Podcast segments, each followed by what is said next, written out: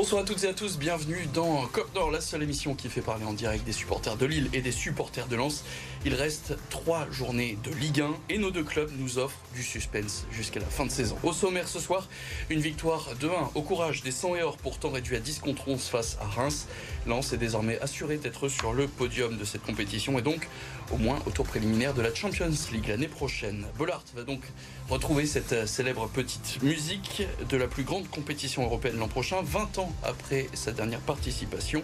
Mais avant d'écrire une nouvelle page de l'histoire du club, ce soir on va faire le point sur les précédentes participations lensoises en Europe. Et puis le LOSC va devoir batailler sur les trois dernières journées pour garder cette cinquième place. Le match nul 0-0 face à Monaco n'a pas permis aux hommes de Polo Fonseca de faire fondre les cinq points qui séparent les deux équipes.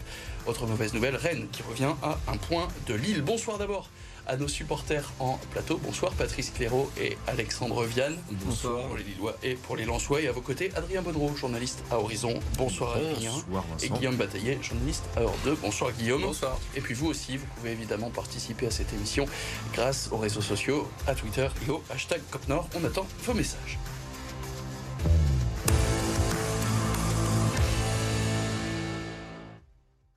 On commence donc avec cette victoire du Racing Club de Lens face à Reims, résumé de la rencontre avec Arthur Jean. Même quand la plupart des éléments vont en défaveur du RC Lens, tout est bien, qui finit bien. Et vendredi soir, les Lensois sont parvenus à tenir le rythme en battant Reims de buts 1. Le match ne pouvait pas moins bien débuter. Penalty, carton rouge pour Kevin Danso et ouverture du score rémoise. Thomasson s'écroule ensuite dans la surface, penalty à nouveau, les 100 et or égalisent avant que le capitaine Seko Fofana ne prenne ses responsabilités et fasse exploser Bollard. Lens est deuxième à deux points de l'Olympique de Marseille. Lens est deuxième et Lens est surtout devenu une équipe chirurgicale, rapidement réduite à 10. Les 100 et or qui ont eu le ballon en fait que 40% du temps, mais les Rémois étaient très brouillons, 17 tirs en tout pour seulement 3 cadrés. Les Lensois, eux, qui ont tenté 8 tirs et cadrés 6 frappes. Une statistique aussi étonnante, ce nombre de corners, 14 corners Rémois, 0 pour Lens et aucun de ces corners qui a vraiment été concluant pour, pour les championnats. Est-ce que la défense lensoise, qui était pourtant réduite, ils ont joué à 4 notamment derrière, là aussi on voit qu'ils ont passé un stade sur ce genre de 14 coups de pied arrêtés, 14 corners et au final aucun qui est concluant. C'est pour vous positif? Bah carrément, c'est euh, on n'a pas vu une équipe euh, réduite à 10 en défense. Ils ont subi, donc on a vu que le carton rouge avait eu un impact, mais en termes de solidité défensive, euh, Lens reste la meilleure défense de Ligue 1 et même si Kevin Danso est souvent nommé patron de cette défense, Medina et Gradit ont prouvé que ils pouvaient très bien faire sans justement ce, ce, patron de la défense. Alors Adrien, ton top? Mon top, Przemysław Frankowski. Pas facile à dire. Ouais, euh, moi, Fofana. Fofana. Patrice Je, je me prononcerai pas, j'ai Ne pas vu le match, pas. pas. avec honnêteté. donc- Bon, bah, au moins c'est très honnête. Fofana, ça va pas être très compliqué. hein. Fofana, effectivement, pour son but, pour euh, l'importance qu'il a au milieu de terrain. Il a montré que c'était le patron de l'équipe. Il est euh, toujours euh, très performant en ce moment parce qu'il a eu un petit coup de moins bien. Mais là, il a montré que c'était le patron, que c'était entre guillemets la star, que c'était lui qui, qui remonte à l'équipe quand elle allait mal, puisqu'à 10 contre 11 contre une belle équipe de Reims, c'est pas toujours évident. Mm, exactement. Puis il prend ses responsabilités euh, au meilleur moment de la saison. Il l'a fait contre Marseille, il a marqué. Là, le but, il se le fait tout seul et il, nous, il nous permet de nous, nous replacer devant dans cette rencontre. Et après, on a, comme on le disait juste avant, la défense, elle tient. Maintenant, c'est solide. On a recoulissé à 4 derrière et à 2-1 pour nous, euh, même si on était un de moins. euh, Même Frankowski, qui a joué son rôle de piston. Oui, parce que justement, c'était une défense à 4, mais il a réussi à conserver son rôle de piston, à bien revenir et surtout à être euh, présent offensivement. Après, il transforme le penalty, donc pour moi, ça me paraît évident. Puis c'est une sorte de montée en puissance aussi pour lui. Euh, Je trouve que le poste de piston droit dont il a hérité en début de saison, euh, quand on regardait ses prestations au mois de septembre, c'est pas du tout les mêmes que celles qu'on a vues récemment et il y a une nette progression de sa part. Alors revenons-en sur Fofana. Juste Ouais, pour sur terminer sur Fofana, justement, j'allais dire sur la, sur la dernière. Enfin, alors son but, il est incroyable, mais son attitude à la 94e, quand il va presser euh, jusque dans la surface de réparation Ouais, adverse, Medina qui vient pour aussi. pas que Reims n'arrive à relancer, c'est vraiment symptomatique de tout ce que fait Lens depuis le début de saison. C'est-à-dire que même quand il reste que 1 minute 30, il s'est arraché, il est resté au sol. euh, à la fin de la rencontre, au coup de sifflet final, il était en course à haute intensité depuis euh, un Ça- petit moment. C'est assez incroyable. Ça montre l'état d'esprit Ouais. euh, d'un groupe et on voit par exemple que son but a aussi euh, libéré les Lensois. C'était un peu ce que disait Florian Sotoka à la fin de la rencontre. T'écoutes le public, t'écoutes la foule, tu vois, c'est cou- courir de partout, tu vois les gars courir de partout. Donc euh, voilà, c'est assez fou. Je ne sais pas vraiment si on réalise euh, ce qu'on fait, parce que c'est une saison vraiment euh, exceptionnelle. Personne ne nous attendait ici. Et, et après les matchs de, Monaco, de Toulouse, de Marseille, voilà, c'était difficile de, rebondir. Et, on a encore fait, on a encore fait ce soir. Donc ça prouve qu'on est une grande équipe, qu'on mûrit, qu'on grandit. Mais il reste trois matchs pour, pour finir le plus haut possible. Il nous reste donc les flops à aborder avec vous, bah, Alexandre. Bah, Danso, puisqu'il prend rouge, mais. Euh, Danso. évidemment, Danso. évidemment, pour, pour ce geste. Alors, on, explique, hein, effectivement, il y a une double, euh, double, double sentence, parce que donc, il y a le penalty qui est sifflé, mais c'est, la faute est très particulière, c'est-à-dire qu'il joue absolument pas le ballon, et mm. c'est pour ça que l'arbitre euh, confirme donc ce, carton rouge. comment vous faire sans Danso à Lorient, d'ailleurs, ce week-end?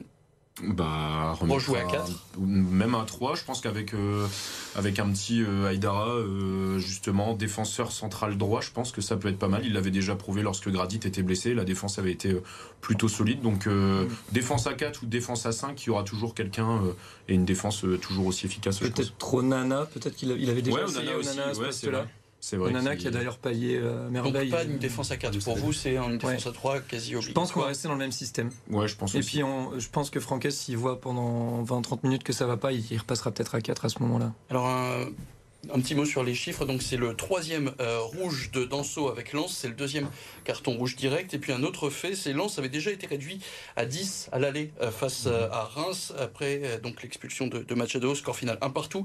Lens qui a fait trois matchs à 10 cette saison, une victoire donc ce week-end, le match nul face à Reims au match aller et la défaite donc à Paris. On se souvient du carton rouge de Salis Abdoul Samed. Une nouvelle fois donc Lens réduit à 10. On se souvient un peu de l'année dernière, ces exploits qu'on avait sur, sur la fin de saison. Comment vous vous expliquer que euh, Lens euh, puisse encore aller chercher ces trois points. C'est l'état d'esprit que, tu soulignais tout à l'heure. C'est ça ce qui est remarquable dans cette équipe, c'est que quoi qu'il se passe, euh, l'équipe répond présent, que ce soit collectivement, même individuellement, on l'a dit avec Fofana.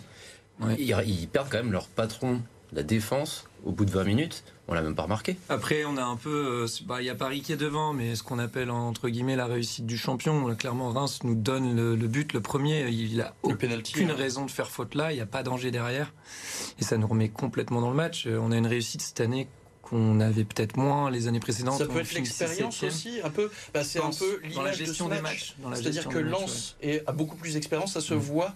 Là où Reims, c'est un peu le Lens de ces dernières années, un peu plus naïf dans bah, certaines Je pense pas que ce soit. En termes d'expérience, c'est clair, et c'est surtout euh, que Lens a plus ou moins en fait appris à jouer à 10, et il a des postes bien particuliers qui font qu'on n'a pas l'impression qu'ils sont en infériorité numérique. Et je reprends l'exemple de Frankowski, c'est que on a vu une équipe qui a subi, mais qui euh, à chaque fois qui est, qui est réduite à 10, même contre Paris, même s'il y a eu une défaite, euh, le jeu était là et c'est vraiment la particularité de chaque poste, l'omniprésence de Fofana, l'omniprésence des pistons aussi avec Sotoka, Frankowski, avec Machado, qui fait que on n'a pas vraiment l'impression qu'on a affaire à une équipe euh, de, de 10 joueurs. Alors je voudrais qu'on écoute Will Steele, l'entraîneur euh, de Reims, qui s'était exprimé lui aussi après cette rencontre. Il avait un plan pour jouer face à Lens et le, alors c'est très particulier, l'expulsion pour lui ça a compliqué les choses. Écoutez.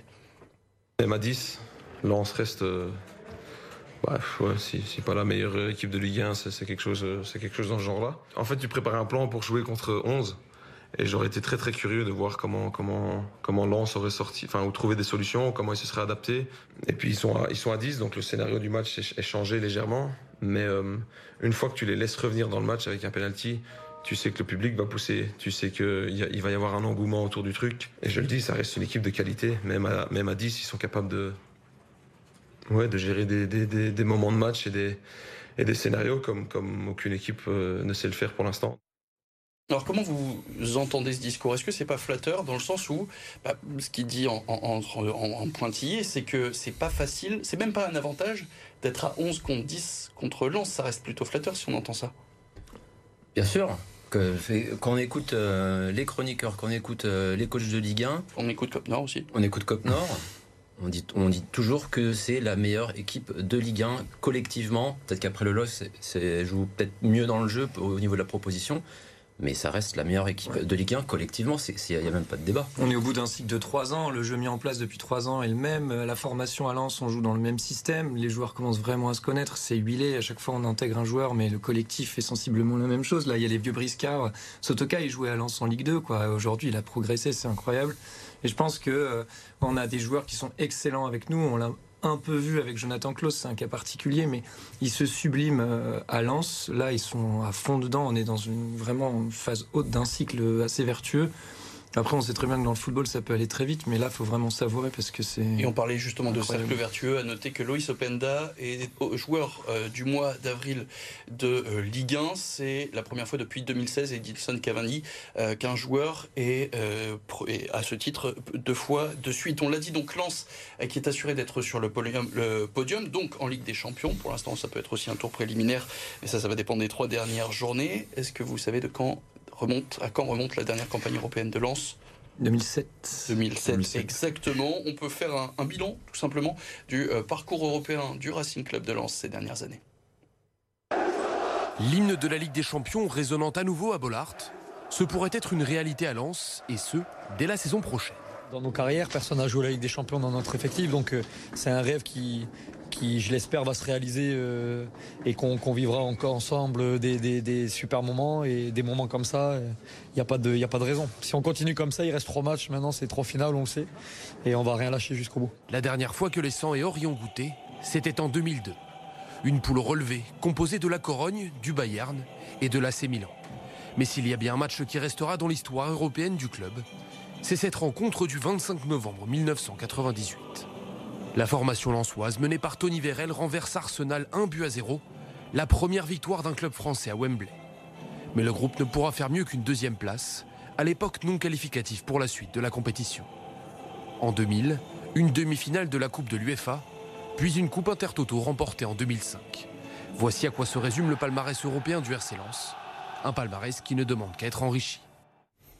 Si je devais vous demander euh, votre meilleur souvenir de Lens en Europe Bah, Ils étaient pas nés. Compliqué, j'avais 9 ans. Donc Voilà. Ouais, mais justement, c'est ça qui est intéressant. Moi, la Coupe Intertoto, parce que j'avais génération. 15 ans et qu'on l'a gagné. Le Mais, premier euh, souvenir pour moi, c'est la victoire à Wembley. Avec, Ah, Ouais, c'est plus, moi, c'est plus les choses que j'ai vues a posteriori quand j'étais pas né qui m'ont plus marqué que les choses que j'ai vécues elles-mêmes parce que voilà, c'était pas euh, même la Moi, je Coupe crois que c'est Intertoto, le- je devais le- avoir ça c'est reste la le seule équipe française à avoir le gagné à Wembley. Wembley, ouais, c'est Le but de Utaka contre le Milan. Ouais, il y avait le Milan à Bollard. Toi qui as le plus d'expérience, c'est comme ça qu'on dit quand on veut être poli. Le but de, le but de Geeks à Bollard. Ah non, c'était pas Lens. Non, pas plus sérieusement, ouais, non, je pense que le, le but à Wembley et cette victoire-là contre Arsenal, euh, on gagnait pas les clubs anglais à l'époque et euh, Je crois cette victoire-là, euh, ouais, et là-bas. Non, c'est vraiment ce qui m'a ouais, marqué, ouais. Plus que la, plus que la demi contre contre Arsenal également. Alors- on, c'est Europa League, bah, c'était pas Europa League à l'époque, mais euh, Et si on devait parler un peu pragmatique maintenant, il va donc falloir des renforts pour Lens. On l'a vu cette saison, euh, la période de creux hein, pour, euh, pour les Lensois, c'est justement quand il y a eu ces deux matchs par semaine. Là, il va falloir des renforts, il va falloir beaucoup de renforts, beaucoup de mouvements attendus pour vous cet été. Bah après moi je voulais je tenais juste à dire c'est que cette qualification européenne arrive au très bon moment parce qu'on va passer à une Ligue 1 à 18 donc il y aura quatre matchs de moins la saison prochaine. Quand on, part du principe que Lens peut se qualifier en poule d'une Coupe d'Europe, enfin sera forcément dans une poule de Coupe d'Europe, c'est au moins six matchs en plus. Donc en fait il y en aura que deux en début de saison quand on regarde bien. Et donc euh, en termes de renfort et de diversité de joueurs, forcément il en faudra plus si on va plus loin. Mais, euh, mais pour l'instant j'ai du mal à voir où. Euh, Si Francaise euh, garde le même que Arnaud dispositif. Pouille a Alors déjà. déjà, c'est oui, s'il n'y a pas de départ. Voilà, c'est Ouais, ça. voilà, c'est Et ça Arnaud aussi. Pouille a déjà annoncé que Europe ou pas, il a dit ça il y a deux semaines, je crois, on changerait pas de braquet complètement sur notre façon de, de construire l'équipe. Moi, Donc, c'est euh, c'est la principale interrogation, c'est quel grand joueur de Lens va partir? Est-ce que Danso va partir? Fofana? Danso est susceptible Fofana, de partir. il Fofana, parlait il est- même de, pendant un temps que Lens irait euh, essa- essayer de voir avec Maxence Lacroix de Wolfsburg, il me semble. Il y a eu des Et- touches aussi avec Raphaël Varane. Ouais, c'est ça. Après, voilà, c'est toujours du- de la spéculation. Ouais, voilà, c'est de la spéculation et puis c'est en fonction de- d'un potentiel départ. Danso, si justement Lens est di- directement qualifié en, en Ligue des Champions, peut-être qu'il restera pour justement faire une saison et prendre encore plus de, de- de galons au sein du Racing. Alors on l'a dit, euh, il y a Lens qui va jouer. On devrait euh, pas se tromper en disant la deuxième ou la troisième place. Il reste trois matchs pour les Lensois qui ont toujours deux points d'avance sur l'OM. Un déplacement à Lorient dimanche, la réception d'Ajaccio qui est déjà relégué, et puis un déplacement à Auxerre. Et si on regarde à Marseille, eh bien l'OM va à Lille samedi, puis recevra Brest et ira à Ajaccio. Pour vous, qui a le calendrier le plus favorable? Lance. Lens. Parce que je vois Clairement. Lille gagner, moi. Clairement, parce que Lens joue des équipes qui n'ont plus d'enjeu. Lille va devoir se donner contre Marseille, ce sera pas un match facile. Donc quand on regarde le, le- le calendrier qui attend les deux clubs, c'est clair que c'est Lens. alors, je- Mais j'ai peur d'Ajaccio qui jouera très Alors, très libéré je avec la coupe, relégation. Je te coupe, mais il y a une équipe, vous êtes en train de me dire qu'elle joue rien. Je suis pas sûr. Je suis pas sûr qu'Auxerre. Ouais, Auxerre joue son maintien, bien sûr. Auxerre, la dernière journée Ils chez seront peut-être maintenus. Peut-être, mais aujourd'hui ils sont pas et. euh, Je préfère les prendre euh, dans trois matchs que là, le Ah oui, prochain. c'est clairement. sûr. Mais le dernier match à Auxerre peut être aussi d'une importance. Mais moi, je euh, pour toi, c'est Marseille qui a peut-être le calendrier le plus facile ou au final c'est assez équilibré? Alors Marseille, alors, Très rapidement. Alexandre il dit qu'on va que le que le LOSC va battre Marseille. Ça va, ça peut jouer effectivement là-dessus. Je pense qu'on en verra un peu plus clair la semaine prochaine. euh, de se dire, il reste ces deux matchs-là, mais on verra comment ça c'est se passe. Patrice qui en parlait dans le Cap Nord avant. euh, Il y a le Lille à l'extérieur et le Lille à domicile. Les deux équipes ils sont diamétralement opposées. hein. Et du coup, la réponse à cette question pour toi, c'est. C'est euh, Lens, mais après le calendrier, le je, je sais pas trop parce que Lens il gagne contre les gros, donc on va dire Lens a un, un calendrier défavorable et puis il- ça change rien, il gagne contre tous les tous les favoris. Mais on a parlé donc, il y a quelques chaud. instants donc du match à venir entre Lille et Marseille. Avant ça, on va revenir sur le déplacement de Lille à Monaco. Ce sera dans quelques instants après une très courte page de pub. À tout de suite.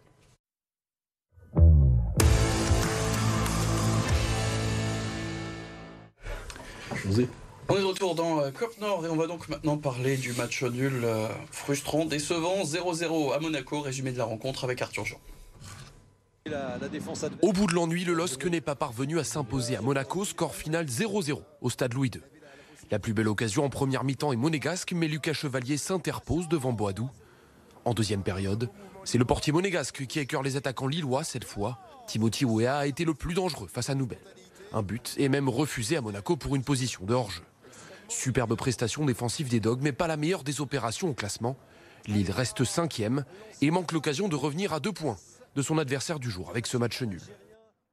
Un match euh, stérile donc où l'enjeu, on peut dire, a dépassé le jeu. Monaco qui a verrouillé derrière Lille qui a peiné à se rendre dangereux. 59% de possession du ballon pour les Dogs, 10 tirs à 8.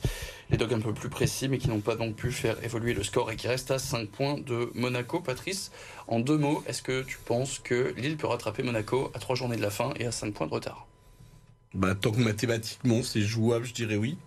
Et Monaco, je sais pas si on le verra après, mais Monaco a quand même un, un programme un peu sympa parce qu'ils ont Lyon, on et ils ont Lyon et ils ont Rennes. Évidemment qu'on va le voir, Oui, on va le voir dans tout est quelques jouable, instants. Tout est jouable. Mais d'abord donc ton top Patrice.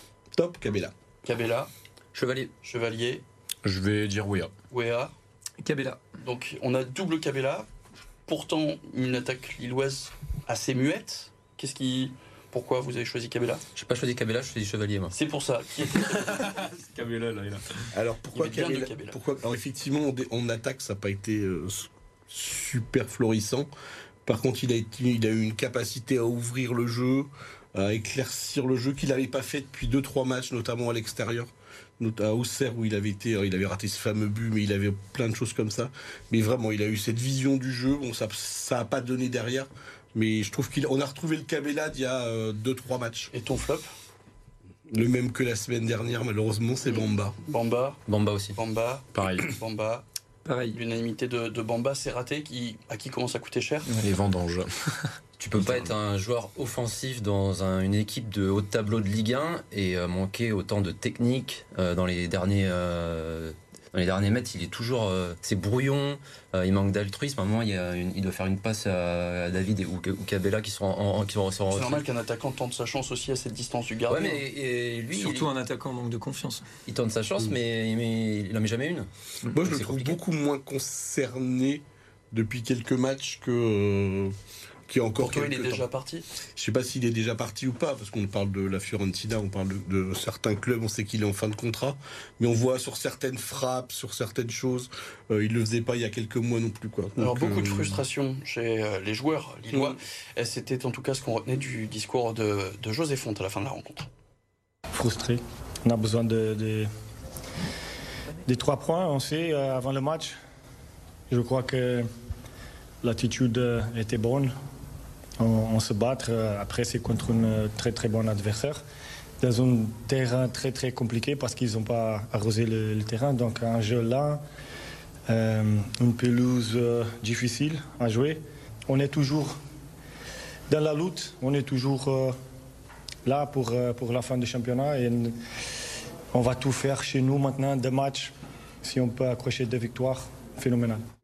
Alors comme on l'a promis à Patrice, on regarde le calendrier des équipes qui jouent cette euh, quatrième, cinquième place, voire même peut-être la sixième. On a donc euh, Lille euh, qui reçoit Marseille, puis Nantes et le déplacement à Troyes qui est déjà relégué. De son côté, Monaco va à Lyon et à Rennes avant de recevoir Toulouse. Et puis côté Rennais, déplacement à Ajaccio, puis Monaco donc. Et enfin le déplacement à Brest. Là, pour vous, en un mot, qui a le calendrier le plus facile? Lille. Lille. Rennes. Rennes. Moi, je pense que Lille, oui. Lille et Ouais, Guillaume. Lille aussi, ouais. Lille donc qui Bah- aurait l'avantage pour vous. Là, ce classement qu'on regarde là, donc avec Monaco 4e, euh, Lille 5e et Rennes 6e, c'est le classement qu'on devrait voir à la fin? Patrice parlait des, des maintenus euh, de la course au maintien. Il y a Nantes. Euh, sur les trois derniers matchs, ouais. euh, c'est Marseille la meilleure équipe à l'extérieur et le FC Nantes qui n'a pas acquis son maintien. Nous, sur Nantes, on a juste une crainte, c'est qu'effectivement, ils seront pas relégables, je pense, dans, quand ils vont venir chez nous dans deux journées, ils seront pas encore relégables. Et comme on sait que les gardiens à Lille, généralement, ça flambe, euh, on a très peur de Lafont, qui est capable de nous faire une quinzaine d'arrêts. Mais je pense que si on passe Marseille, ce que je disais tout à l'heure, si on passe Marseille, on perd pas en tout cas sur Marseille. Monaco, sur le match Lyon-Rennes, prendra pas 6 points. Et à noter quand même que face à Marseille, il y aura deux absents euh, de taille. hein, côté Ouais. Lillois, la défense centrale en fait, euh, José Fonte et Alexandro. Mais les il y a- solutions il y a- Bah, Alors, il aura. Euro Diakité ou Euro André, parce qu'il a testé déjà André. Et Ismaili, ça c'est sûr. Il pourra peut-être mettre, je pense qu'il va mettre, pour moi, hein, il va mettre Diakité et laisser Wea sur le, remettre Wea sur le côté. Et on espère évidemment que les Lillois seront nombreux hein, dans euh, la Décathlon Arena pour Et mettre que l'ambiance une ambiance digne- incroyable. digne, de ce genre de match. Ça devrait de l'être, de ce qu'on peut comprendre, de Ah, ce bah, qu'on peut comprendre. de il ce y a que des nous, en tant que supporters, on veut. Eh ben, on, sait tout ce qu'on vous souhaite. En tout cas, si on regarde le classement a- après euh, donc cette euh, journée, on l'a dit, lancé deuxième avec 6 points de retard sur Paris, deux unités de mieux que Marseille, Monaco à 10 points et Lille quatrième à 15 points, avec euh, désormais un cinquième pardon, avec 15 points, avec désormais un seul petit point qui sépare de Rennes. Et au programme ce week-end, on l'a dit, Lyon-Monaco vendredi, Lille-Marseille samedi à 21h, et puis Ajaccio-Rennes dimanche avant Lorient-Lens et Auxerre-Paris.